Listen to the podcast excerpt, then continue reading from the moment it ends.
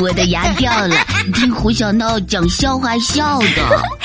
我的肚子疼，听胡小闹讲笑话笑的。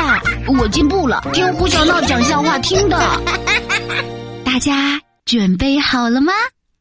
嘘，胡小闹讲笑话，爆笑来袭啦！会讲笑话的胡小闹来啦！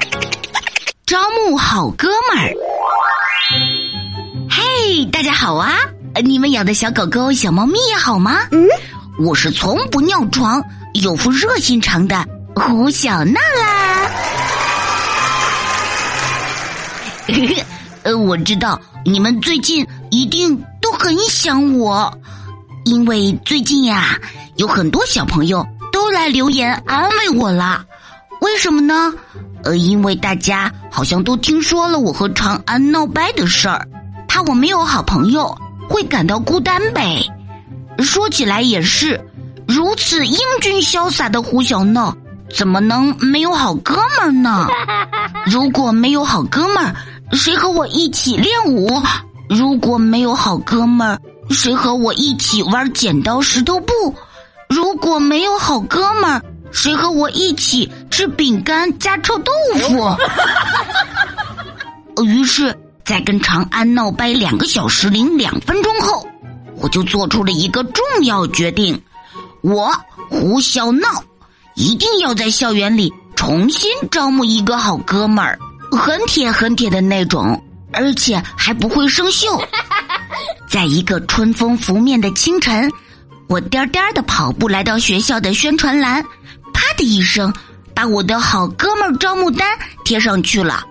我的招募要求很简单，主要有三点：第一，最喜欢听胡小闹讲笑话，呃，最爱看胡小闹日记；第二，任何时候都不背叛我，不管是上课时、下课时、吃零食时、不吃零食时；第三，如果你吃鸡肉，必须要让我啃骨头；如果我流鼻涕。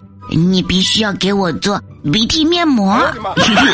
第四，最好不要是个胖子，嗯，因为有个胖子曾经伤过我的心。要不说我胡小闹人缘好呢？招募启事刚一贴出去，哗啦啦，哗啦啦，人群就像潮水，从四面八方涌过来了。原来。我胡小闹还是光彩照人，风采依旧，魅力十足啊！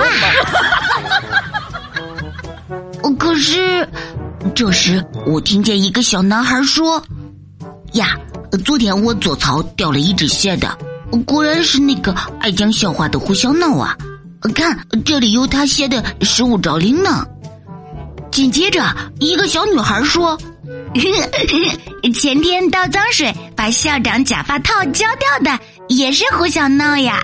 看老师发声明让他公开道歉呢。再后来，我听见一个男孩对一个女孩说：“哎呀，呃走吧走吧，别看了，今天的宣传栏又没新鲜事儿，除了胡小闹闯祸啦，就是胡小闹道歉啦。”哎呦我的妈！嗯嗯嗯嗯嗯，原来。这些人不是来给我当朋友的，而是来看我热闹的呀！我正躲在暗处伤心呢，看热闹的人群就像退潮似的，哗啦啦的撤走了。